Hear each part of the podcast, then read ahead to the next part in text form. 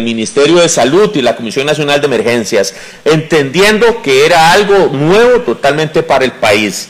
Sin embargo, eh, conforme fueron transcurriendo los meses, eh, nos dimos evidente cuenta y conciencia de que eh, ya era tiempo de no solo tener medidas restrictivas, sino que ya la compresión económica que estaba viviendo el cantón de Escazú y los otros cantones en el país requerían de algo más, requerían de una reapertura seria, responsable por parte eh, de todas, de todos los actores, dígase las autoridades nacionales, cantonales, eh, los ciudadanos, los comerciantes, los emprendedores, los industriales, y, así nos mostramos, y el gobierno eh, en, en su momento eh, tomó algunos compromisos los cuales fueron incumplidos.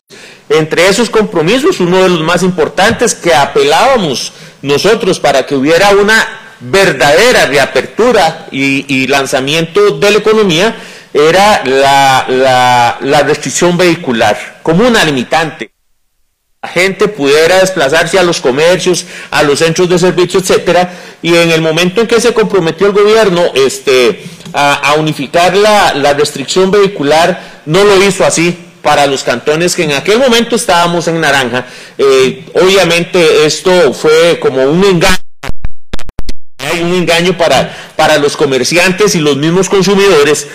Eh, y esto también paralelamente estuvo muy influenciado por la solicitud expresa que en su momento le hiciéramos al Ministerio de Salud o a la entidad que tuviera los estudios respectivos que demostraran que la restricción vehicular eh, era un factor importante y determinante para el control del COVID-19.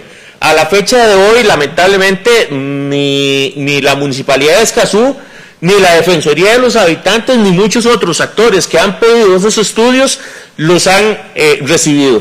Por el contrario, lo último que vimos en medios de comunicación fue las declaraciones del Ministerio de Salud aceptando que en Costa Rica no tienen ningún estudio para justificar eh, la efectividad de la restricción vehicular ante la sordera del Estado este, y ante su falta de apertura para negociar en estos temas, nos vimos eh, obligados a acudir a la asesoría jurídica para encontrar un camino eh, efectivo para poder llegar a suspender ya en definitiva eh, la restricción vehicular que tan poquito ha aportado a, la, a la pandemia, por no decir que ha aportado negativamente obligando a las personas que pueden transportarse de manera segura a sus trabajos, a sus oficinas, a, sus, a realizar sus compras, sus citas médicas, etcétera, etcétera, obligándolos a hacerlo en bus y no de una manera segura en sus vehículos, aglutinando paradas de buses, saturando el transporte público, eh, en fin, todo lo que ya ustedes han visto y han conocido.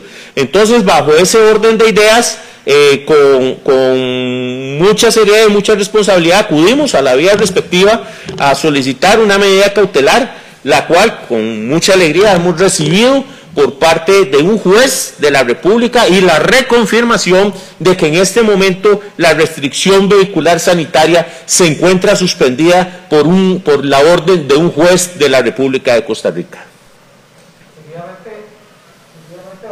Escuchar las palabras del licenciado José Pablo Badilla, quien ampliará sobre el tema de la resolución del juzgado.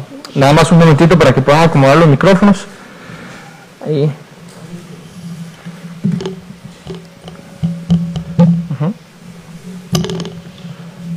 Don José Pablo, por favor. Gracias. Eh, buenos días. Igual, vamos a ver eh, ya el Tribunal Contencioso Administrativo, hoy hace ocho días exactamente, notificaba su resolución en cuanto eh, ordenaba cesar los efectos, eh, evidentemente como corresponde con una medida cautelar provisionalmente de dos decretos ejecutivos que en cuanto a su continente imponía la restricción vehicular.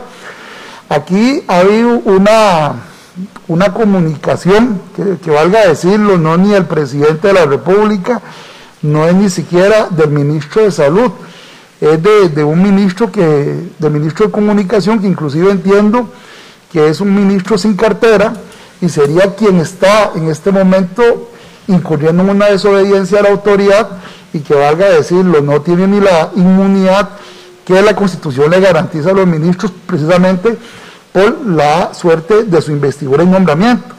Pero vean qué interesante, cuando se impugnó esto, se impugnaron tres decretos. Los dos decretos que fueron suspendidos, un tercer decreto que establecía las zonas diferenciadas y dos circulares.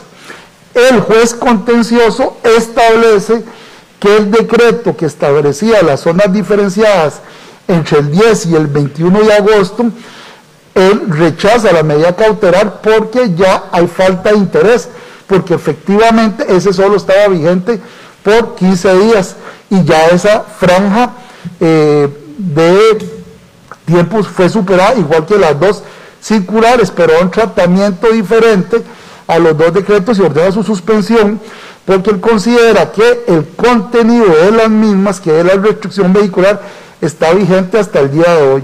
Porque eso es importante, porque eso y un manazo hace que, se, que caiga el concepto que ha estado eh, eh, publicando el ministro de Comunicación en cuanto él dice que eh, la medida suspendió dos decretos que no tienen vigencia.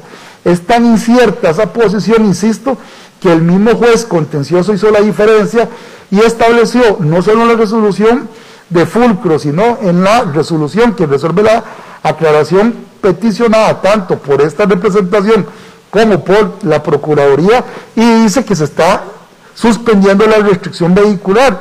Y el juez, eh, en una posición también de respeto jurisdiccional, le hace la advertencia a todas las partes que lo que él resuelve está al día de hoy incólume y debe ejecutarse. Y que si no se ejecuta, el que incumpla va a quedar incurso en un delito de desobediencia. Insisto, esto es importante porque la resolución del juez es meridianamente clara. Aquí las interpretaciones que está haciendo, insisto, el ministro de Comunicación o Información, porque no, yo no he visto todavía ningún eh, pronunciamiento firmado ni por, la, ni por Maureen Medrano, que es la procuradora a cargo del caso, ni de la Casa Presidencial, ni de los ministros con cartera, indicando lo contrario. Entonces, aquí tenemos que entender que si hay una desobediencia, y tengo que decirlo desde un punto de vista técnico jurídico, es del ministro de Comunicación. No ha habido ningún otro ministro diciendo o indicando que va a desacatar la orden, el que lo ha dicho indirectamente es el ministro de Comunicación. Igual, no considero que la Procuraduría jamás, conozco a los señores procuradores, son profesionales muy formales y no van a indicar que una apelación le resta efectos o cumplimiento a una resolución, porque todos sabemos que el artículo 30 del Código Procesal Contencioso es muy, muy, muy señero en el caso. La impugnación no evita que cumpla inmediatamente efectos la resolución de suspensión de los decretos. En esa temática es para esta representación jurídica, y mire, vamos a ver, para todo el concierto jurídico nacional especializado eh, eh, y un publicista, que al día de hoy la restricción vehicular está suspendida.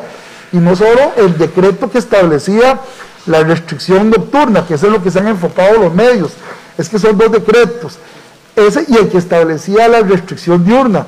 Recordemos que la restricción diurna lo que hizo fue que extendió a todo el territorio nacional también eh, la posibilidad de salida de placas, 1 y 2, 3 y 4, al día de hoy en todo el territorio nacional pueden circular todos los vehículos porque la restricción vehicular diurna también está suspendida. Y si bien es cierto, aquí no está ningún alcalde de la provincia de Guanacaste, ellos son los que más lo celebran. Recordemos que en este momento la carretera del Valle Central hasta Guanacaste eh, está eh, afectada por, también por un tema de responsabilidad y del Ministerio de Transportes que está haciendo las reparaciones en la eh, calle interamericana llegar del Valle Central a Liberia, en este momento se tarda de 7 a 8 horas por las reparaciones del trayecto Barranca Tres Hermanas y el bacheo Tres Hermanas a Cañas. Al quitar la restricción vehicular nocturna y la diurna, eso permite que los ciudadanos responsables hagamos un viaje a la zona Guanacaste a partir de las 8, 9, 10 de la noche, se aproveche y no haya saturación de las carreteras en el día.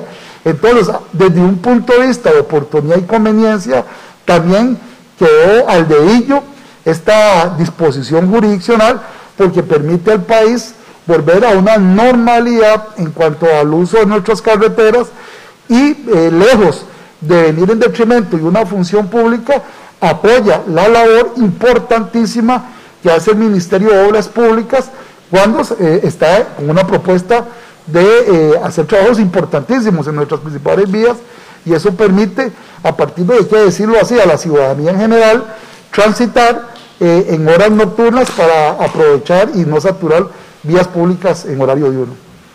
Muchísimas gracias. Abrimos el espacio de preguntas para los colegas, nada más que les agradecería ponerse de pie y venir aquí al micrófono a hacer la pregunta. Alejandro Aldey. Eh, sí, muchas gracias para, para todos. Don José Pablo, en, aras de, de, tener claridad para la gente que va a estar en la, en la calle, hay un comunicado de prensa del gobierno de la República firmado como gobierno de la República que dice evite multas, restricción vehicular sigue vigente. Esto no lo pasaron a los medios de comunicación a través de los canales oficiales del gobierno. Usted menciona que es el ministro de Comunicación el que estaría incurriendo en esta desobediencia, pero hay un comunicado que, está a título del gobierno de la República. Entonces no sé si eso representa alguna diferencia en esa parte. Y lo otro es que decirle a la gente que los está escuchando ustedes en este momento, que va a salir a la, a la calle con esta idea de que la restricción no está vigente, pero que hay una instrucción del gobierno claramente en que se siguen aplicando las, las multas, ¿verdad? ¿Qué elementos hay para estas personas que están escuchándolos a ustedes en estos momentos? Sí, claro, a nosotros también tuvimos, fuimos destinatarios de ese comunicado. Tal y como usted lo menciona, eh, es totalmente abstracto, dice el gobierno, pero el único funcionario que ha dado la cara y que ha tomado micrófonos y ha hecho eh, eh, audios y audiovideos que han sido eh, de tránsito público ha sido el ministro de Comunicación, por eso lo indico. Yo, en todo caso, me parece a mí que el ciudadano común tiene derecho, también mire, es un derecho constitucional, acatar resoluciones judiciales, no solo negativas y positivas. Yo lo que les recomendaría ya en un plan meramente jurídico a un ciudadano que eh, entienda que, tiene un, goce de derechos, es que en caso que le hagan una infracción a la ley de tránsito por esto, eh, inmediatamente lo impugne y que le advierta al inspector de tránsito que él podría estar cometiendo un abuso de autoridad por cuanto él ni siquiera puede alegar una obediencia debida, porque vamos a ver, la obediencia debida como causal de justificación obedece a una orden legítima. Todos los señores inspectores de tránsito saben que esa orden no es legítima porque hay algo que eh, supera un comunicado del Consejo de Gobierno y definitivamente lo, me parece a mí también, con todo el respeto para Casa Presidencial y sus ministros, que ese comunicado de gobierno es absolutamente ilegal y ruptura el Estado constitucional. En el tanto lo que estaba diciendo el Ejecutivo es que desconoce la jurisdicción del, del 49 constitucional y que va a hacer lo que le vengan gana. Sí, este, además sobre ese mismo, sobre ese mismo tema, señor periodista, eh, no puedo evitar manifestar que, que ante ese comunicado eh, que no viene firmado, sino que dice Gobierno de la República, eh, lamentablemente yo no, no sé a quién dirigirme para contestar ese comunicado, ¿verdad? Porque no tengo quién lo firmó, no viene la representación, etcétera. Pero ese no es tanto el tema. Aquí el tema es que me parece que ese comunicado, si efectivamente proviene del Ejecutivo, oígase bien, si proviene, pues yo tengo la duda, si proviene del Ejecutivo, me parece que es el acto más indignante y prepotente que un gobierno puede emitir contra una orden de un juez de la República. Es el peor mensaje el Ejecutivo a los costarricenses, a los ciudadanos, con qué capacidad pretende el Ejecutivo llamar al respeto de las leyes, a, llamar a no manifestarse en las calles, a que obligan a pagar, ¿con qué criterio moral el Ejecutivo puede llamar la atención a los costarricenses en este momento después de semejante acto de prepotencia y falta de jurídico de este país? Eh, em, Josué. Primero Josué y después va. Buenos días. Eh, bueno, yo tengo varias consultas. Primero quiero saber qué, van, acciones van a tomar, porque también la sentencia del juez dice que tienen 15 días para demandar por el fondo del asunto después de solucionada la, la medida cautelar. Y también eh, quiero saber, en Sinaley solamente uno de los decretos, que es la reforma a la restricción diurna, aparece con una nota de que este decreto está eh, suspendido. Quiero, tal vez, no sé si los abogados me pueden explicar por qué los demás decretos no tienen notas y también establecen eh, restricciones y eh, horarios, por ejemplo, o franjas horarias. Muchas gracias. En, en, realidad para nosotros el artículo 26 del Código Procesal Contencioso Administrativo nos garantiza o nos otorga 15 días hábiles para poder formalizar la demanda a pesar de que la notificación de la medida cautelar fue recibida hace apenas dos o tres días, la demanda formal va a quedar presentada el día de hoy, a más tardar mañana. Lo que nos está trazando todavía es la recolección de firmas por parte de los actores, pero eso va a quedar presentado entre hoy y mañana. Con respecto al tema de por qué ley tiene un, un decreto con nota y otros no, bueno, eso es un tema que habría que preguntar a la Procuraduría General de la República. Ellos son realmente quienes gestionan esa plataforma en línea y cualquier eh, acción u omisión al respecto es enteramente injerencia y competencia de ellos. Eh, me parece que es un error. En realidad lo que hay que entender es que están suspendidos, porque así lo dispuso la resolución judicial, todos y cada uno de los decretos eh, ejecutivos que tienen que ver con la restricción vehicular, incluyendo los decretos ejecutivos madre, si se quiere ver de esa manera, del mes de marzo y abril, que son los que Presidencia junto con los ministros de ramo han venido prorrogando de manera reiterada, porque esto hay que entenderlo. Hubo dos decretos originales, uno para el día y otro para la noche, y lo que ha venido haciendo Casa Presidencial es prorrogar, prorrogar, prorrogar, prorrogar. La resolución judicial no suspende un decreto ejecutivo u otro. La resolución judicial lo que hace es dejar sin efecto la política pública constituida por la restricción vehicular sanitaria. Eso es en realidad lo que dice la orden judicial. La política pública constituida por la restricción vehicular sanitaria en Costa Rica en este momento deja de aplicarse hasta que se resuelva el fondo del asunto. Y esa es la orden eh, que no está acatando la Casa Presidencial y que en realidad no está acatando como un todo el Poder Ejecutivo. El, contenido de la demanda. Ah, bueno, eh, el contenido de la demanda también, eso es importante para efectos aclaratorios.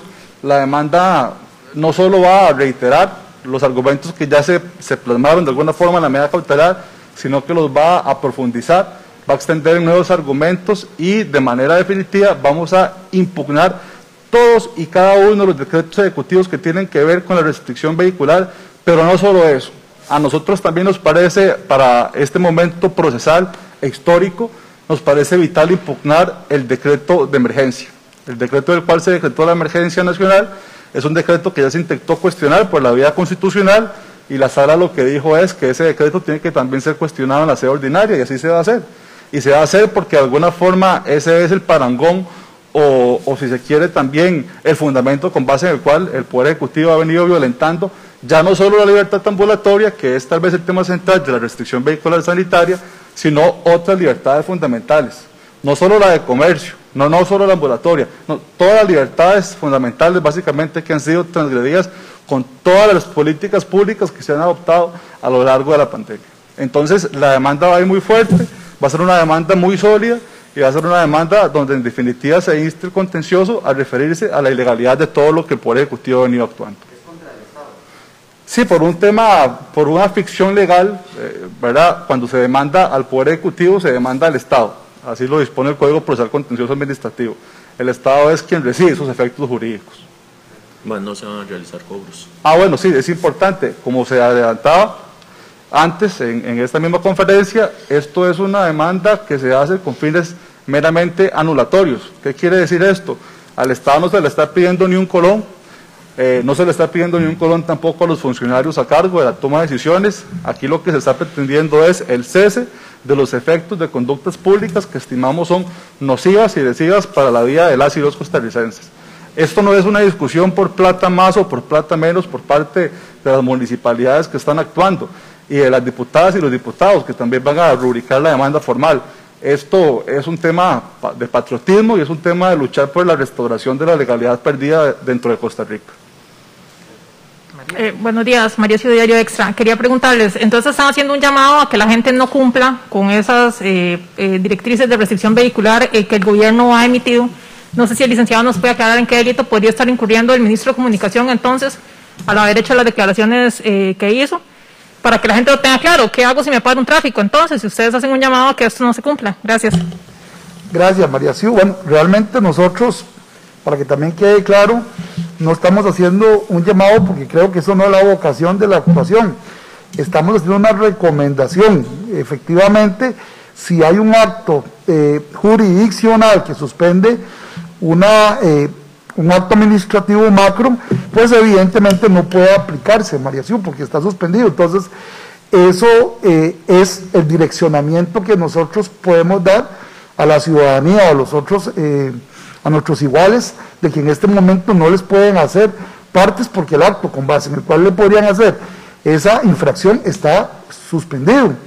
Y eh, en cuanto a la segunda parte de su pregunta, eh, ¿cuál es la acción? Mire, yo pienso que el señor ministro de Comunicación, que insisto, es el que ha dado la cara, o cualquier otro que mantenga que se debe no cumplir con la orden, pues eh, va, a quedar en curso como funcionario público en un delito de desobediencia a la autoridad y cuidado que no algunas otras tipologías funcionales, ¿verdad? Que el que se encargará de calificarlas es el dueño de la competencia eh, acusadora del Estado, que es el Ministerio Público.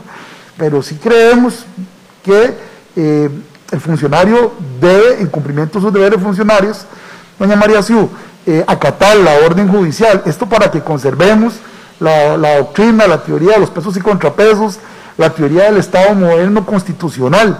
El no hacerlo, como lo decía don Arnoldo, no es solo un, eh, horrible panorama de gestión pública, sino que también llama al desconcierto público. Cuando nuestro propio Ejecutivo no cumple, tenemos muchas versiones donde el Ejecutivo llama a la población a cumplir lo que ha dicho el Poder Judicial. Y cuando el mismo Ejecutivo dice, a pesar de esto, yo no voy a cumplir lo del judicial, eso es lo que a uno le causa grima de un momento a otro. Y debería haber una sola versión, una monoversión de un poder ejecutivo que sea, respetemos la ley, me gusta o no me gusta, me satisfaga o no me satisfaga. Muchas gracias.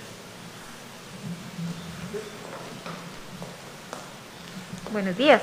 Buenos días. Don Arnoldo, a los, a los tres. Don Arnoldo, eh, en el tema de restricción vehicular, yo recuerdo que ya la municipalidad de Escazú había tomado su propia decisión al respecto y operaba una situación distinta. Ya, por ejemplo, los, los oficiales municipales no eran parte del proceso para eh, las inspecciones o los operativos relacionados con restricción sanitaria.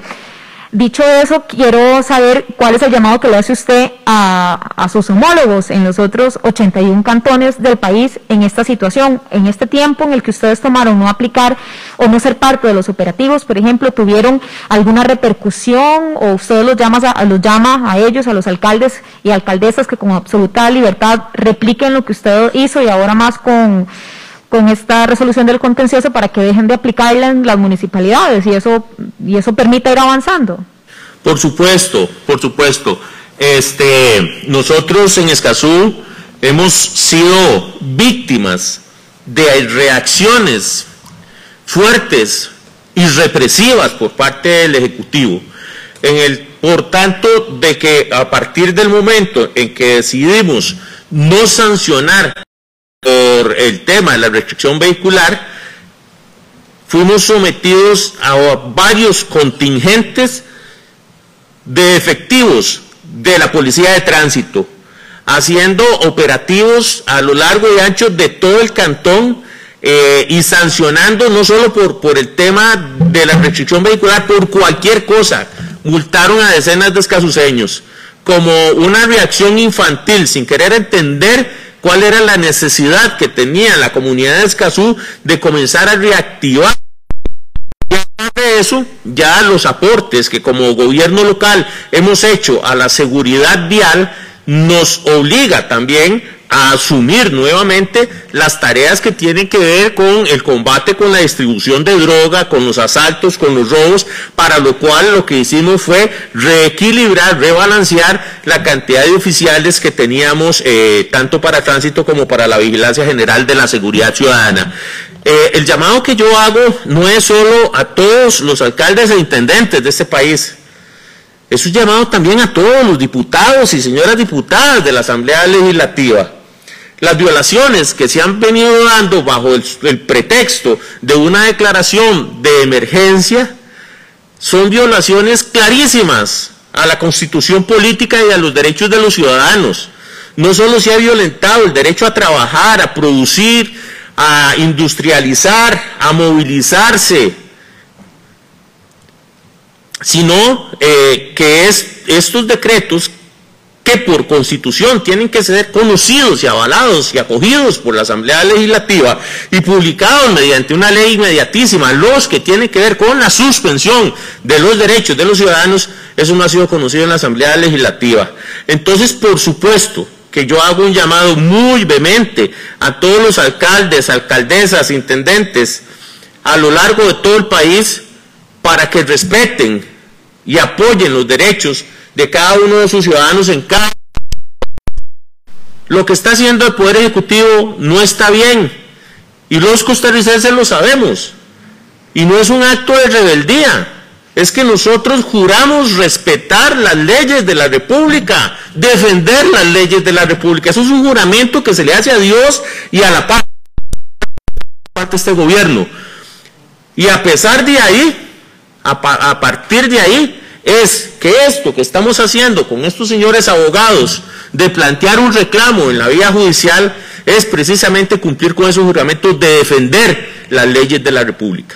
Que no sientan pena.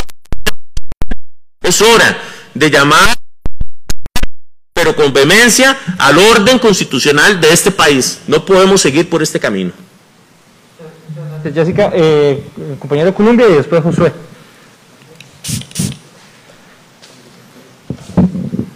Buenos días. Buenos días. Eh, yo tengo dos preguntas. Eh, quisiera volver primero al, comunicado que, mencionó mi compañero del, de parte del Gobierno de la República, porque ahí se establece que la Procuraduría en la apeló la restricción vehicular y dijo que al, al, existir esa apelación, entonces ya no, ya no tiene vigencia o no tiene vigencia por el momento la resolución que dio el juez. Quería saber cómo, señor periodista, ¿usted se siente más a gusto que conteste el licenciado, que es más técnico?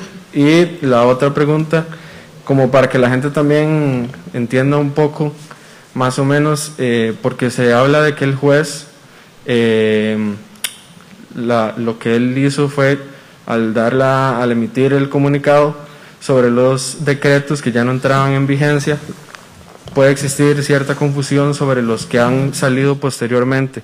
Entonces, más o menos, para que la gente entienda por qué al, entrar estos tres ya no están en vigencia, por qué los demás ya no entrarían a aplicar tampoco. Vamos a ver, en cuanto a la primera eh, pregunta suya, eh, ¿cuál fue exactamente? Porque si el efecto evolutivo y suspensivo. Ok, vamos a ver, yo no creo que eso lo haya dicho la Procuraduría. Vamos a ver, la Procuraduría tiene en su, en su planilla a los publicistas más destacados de Costa Rica. Cualquier abogado o experto en derecho administrativo y que, y que le haga una lectura eh, por encima al Código Procesal Contencioso Administrativo sabe que la interposición del recurso no suspende la resolución en materia de medidas cautelares. Es que lo dice el artículo 30. Mire, es una lectura que lo puede hacer cualquier muchacho, cualquier párvulo en primer semestre de la eh, de la Facultad de Derecho. Eso no, jamás lo va a decir la Procuraduría y en eso meto las manos en el fuego por mis colegas que trabajan ahí. Eso lo puede haber dicho cualquier eh, otro profesional en un área social menos menos de derecho y jamás un procurador. Así es que eso es falso. Los procuradores saben, además todos los días lo dicen y lo explican todos, porque casi todos ellos son académicos en las universidades más destacadas de Costa Rica. Y el segundo tema Vieras qué interesante eso que usted pregunta, Porque cuando la resolución nos la notificaron el lunes, hoy hace ocho días, inmediatamente nosotros presentamos una aclaración indicando si afectaba los decretos posteriores y el que está hoy en noviembre, considerando nosotros que sí, por conexidad. Y la Procuraduría presenta una hora después la misma solicitud y aclaración indicando que, que le dijera al juez si eso solo afectaba a agosto y que no afectaba los, el decreto de hoy por ser totalmente otro. Y el señor juez dice, mire, le rechazo la solicitud a ustedes y a ustedes. Mi resolución es clara. Lo que está suspendido es la restricción vehicular. Por eso, don José Pablo Badilla Quiroz indicaba que el, el tribunal contencioso se alejó un poco del tema de los guarismos y más bien fue a la esencia, dijo, lo que está suspendida la restricción vehicular, la cual al día de hoy está vigente, todos lo leyeron, todos han tenido acceso a esa resolución. Aquí de un momento a otro eh, podríamos pensar, como han criticado algunos también eh, consagrados colegas, de que pudiera ser que no la más feliz la redacción, pero todos hemos entendido la claridad y, lo diáfano que fue el juez en lo que suspendió la restricción vehicular. Mire, eh, siempre en tratándose estos temas por un principio pro homini, pro libertatis, o sea que hay una interpretación en favor del hombre, lo que presuponemos todos es que no hay ninguna duda, que se suspende la restricción, porque cualquier restricción a las garantías fundamentales es odiosa. Vamos a ver, eso lo tenemos claro. Lo que nos garantiza eh, la Constitución y la Convención Americana de los Derechos Humanos es una plenitud en el disfrute de derechos humanos. Entonces, cuando hay una restricción y un juez se pronuncia en contra, siempre la interpretación debe ser en favor del hombre mismo. Y en ese orden de ideas no hay ninguna duda. Esto inclusive de repente podría ser que en esos comunicados de prensa ha habido una ausencia de un experto en derechos humanos por parte del gobierno, porque cualquier eh, entendido en derechos humanos eh, hubiese comprendido que se debe entender, se debe entender, señor comunicador, que la garantía que odiosa de restricción de garantías fundamentales está suspendida. Muchas gracias, don José Pablo, Josué y después María.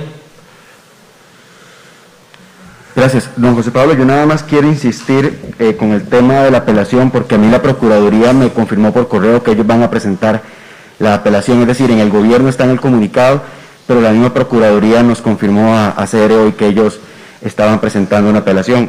Y lo otro es, quiero saber la lista de alcaldes que hasta ahora, hasta este, hasta este momento, firmarían esta demanda contra el Estado. Mire, José, yo no, yo no solo espero que lo haga la Procuraduría, tiene que hacerlo por ley superior de ellos, ellos tienen que hacerlo. Entonces, eh, acordémonos que la resolución se notificó el viernes, la adición y aclaración, y a partir de ahí corren los tres días, tienen lunes, martes y miércoles. Yo no tengo ninguna duda, como no dudo de la capacidad académica y teórica y pragmática de ellos, tampoco dudo que van a poner la operación, tienen que hacerlo. Y en cuanto a la lista de alcaldes, mira, hasta ahora teníamos seis alcaldes que firmaron esa solicitud eh, don Arnoldo eh, Alfaro de Santa Cruz, eh, Carlos Cantillo Carrillo, Castañeda de la locación de Liberia, teníamos a Laura Carmiol de Santana, de Santana y al, yo solo le digo Tilico, al alcalde Nandayure, se me queda alguno de esos seis. Pero para que ustedes sepan, inicialmente habían 24 alcaldes y 7 diputados.